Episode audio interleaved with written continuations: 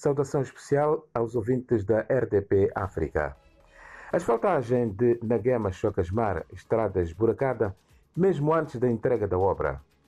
A reabilitação e asfaltagem da estrada que liga Naguema e Chocasmar, num troço de aproximadamente 35 km, já apresenta em diversas secções, com buracos e fissuras no Alcatrão, fato que, mesmo antes da sua conclusão e entrega, demonstram a sua fraca qualidade.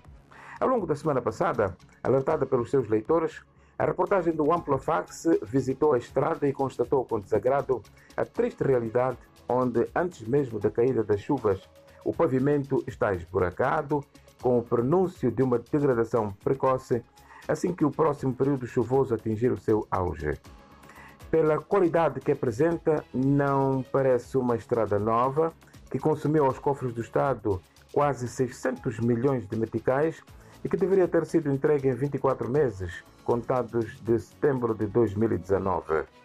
Lembra-se que o então Ministro das Obras Públicas e Habitação e Recursos Hídricos, João Machatine, procedeu na altura ao lançamento da primeira pedra, disse que daquela empreitada iria resultar uma estrada de qualidade com a capacidade para suportar veículos até 40 toneladas de carga num período avaliado para 25 anos.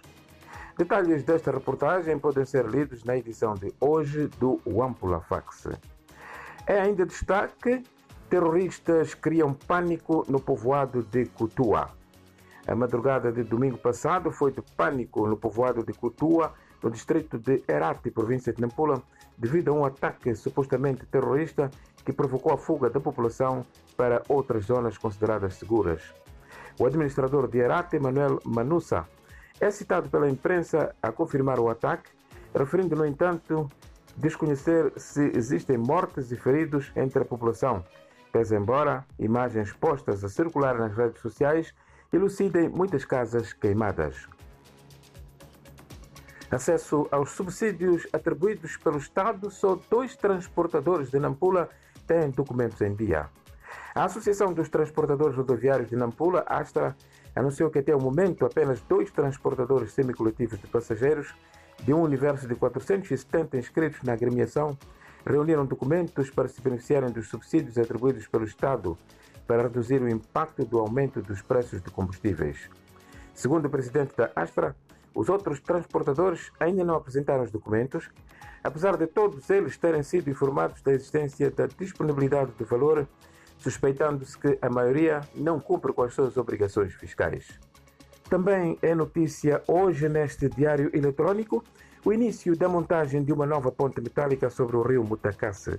Está previsto para os primeiros dias de outubro a retoma do trânsito rodoviário sobre o rio Mutacasse, na estrada que liga o distrito de Mogovolas ao de Angoche, interrompido em março do ano em curso, devido ao desabamento da ponte metálica sobre o, aquele curso de água.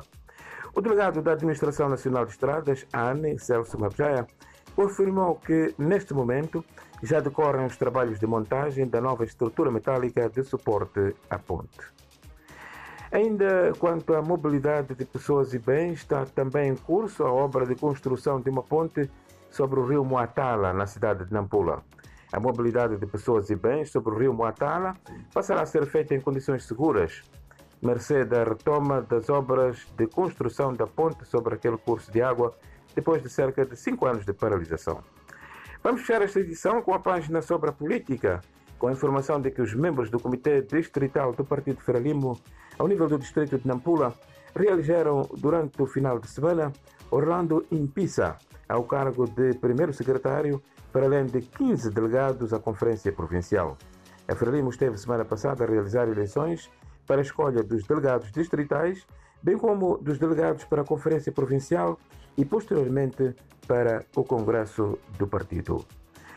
Estas e outras notícias podem ser lidas em www.ampulafax.co.mz.